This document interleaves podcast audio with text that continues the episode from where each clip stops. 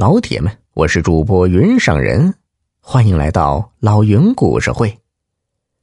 今天故事的名字叫做《香客与和尚》。豫北的深山老林之中有一座古刹，叫奇岩寺。这寺里有一位一凡大师。一凡大师不仅潜心念经，而且对易经还特别有研究，被群众奉为神明。有的人呢，甚至不远千里跑到这儿来求他算上一卦。话说这天黄昏，一凡闭目打坐在蒲团上，突然门吱呀一声被推开了，一个不速之客往里探了下头，轻轻的走了进来。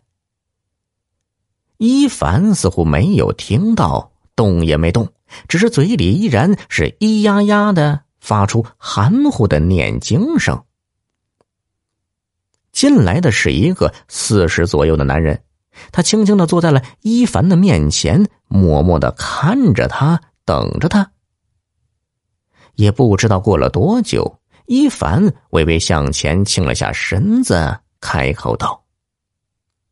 阿弥陀佛，施主，有什么需要老僧指点的？那男人道：“啊，也没什么，嘿，只不过久闻大师功德无量，特来一睹风采。”一凡微微的睁开双眼，细细的打量面前的香客。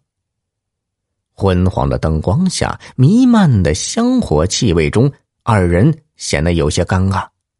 突然，一凡紧紧盯着男人说道：“你近来遇到麻烦了，你心中无数，犹疑不定，是不是啊？”男人摇摇头，又点点头，说道：“那您看我应该如何处置啊？”人心向善，自有福报，冥冥之中皆有定数。施主，若想早一点知道归途，那就摇一卦吧。谢谢，我正想请大师给我算算。敢问卦钱多少？施主随意。说着，伊凡从身上取下一个小布袋。从里面掏出三枚铜钱，说道：“合在手心，在心中默默念叨自己想要了解的事情，不要有任何杂念，心诚则灵。”那男人就依一凡所说，双目紧闭，双手合十，把铜钱捂在手掌中，口中是念念有词，然后把铜钱。撒在伊凡的面前，他一共撒了六次，这就是所谓的六爻。伊凡呢，当那男人每撒开一次铜钱后，他就扫一眼铜钱的正反面以及排列顺序，也就是卦象。当六次不完后，他闭目沉思好一会儿，才睁开眼说道：“嗯。”你这是送之困卦，天水送，泽水困。从卦象上看，几十年来，你利用手中的权力大肆敛财，必有牢狱之灾呀。那男人一愣，求道：“大师，真是神了！我的确感觉纪委已经盯上我了，大师一定要救我呀！”伊凡苦笑了下，摇摇头：“嗯，把你的不当得利都拿出来吧。您是说我把这些钱主动交出来？那那我不是自投罗网了吗？这这不行。哎，只要把不该得的福财散去，造福芸芸众生，就能消孽。”从佛家角度讲，就是积阴德。积阴德不仅可以化解罪孽，而且能为子孙造福啊！哦，我明白了。您是要我把这些钱悄悄的捐出去，这样就能给自己争取到福报。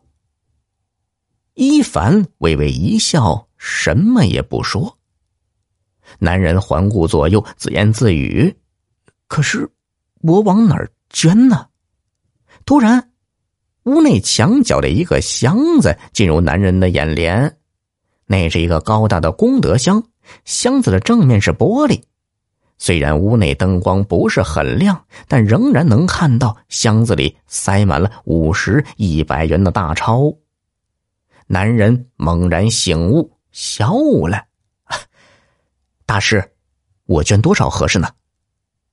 一凡不置可否，只是吐出几个字：“唉一切随缘。”这时啊，一个小沙弥闯了进来，看到屋内有生人，欲言又止。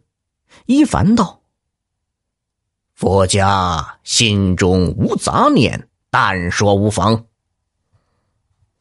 小沙弥边用眼角盯着那男人，边低声说道：“我已经把前天那个老总捐助的两百万转给了基金会，嗯，这样。”就能有上千个孩子得救了。一凡点点头，阿弥陀佛，去吧。师徒二人的对话，男人都听到了。他精神一振，说道：“大师，我也要捐，多捐，多干善事，多求福报。”男人说罢，眼睁睁的等着一凡的账号。一凡。似乎并不在意，好半天才说道：“啊，你是想要哈？一会儿你去大殿找我徒弟就是了。”